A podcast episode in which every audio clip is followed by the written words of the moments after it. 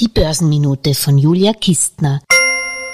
Wer hätte das gedacht? Es braucht erst eine Pandemie, damit die Unternehmen wieder Gusto am Investieren haben, statt nur die eigenen Aktien zurückzukaufen. Analysten von Morgan Stanley rechnen, dass die weltweiten Investments bis Ende 2022 um 121 Prozent über Vorrezessionsniveaus ansteigen könnten. Das deutsche Analysehaus IHS Market erwartet heuer einen weltweiten realen Anstieg der Unternehmensinvestitionen um mehr als sechs Prozent. Und das ist alles andere als selbstverständlich. Nach der Finanzkrise 2008 dauerte es fast drei Jahre, bis man bei den Investitionstätigkeiten auf ein Vorkrisenniveau zurückkehrte. Die Stimmung ist gut, nutzen wir sie doch. Allerdings sollten sich die Unternehmen die Investitionen auch bei steigenden Zinsen leisten können, sprich gut mit Eigenkapital gepolstert sein, wo ich gerne auf die Podcast-Folge der Geldmeisterin keine Angst vor Inflation verweisen möchte. Frohes Investieren.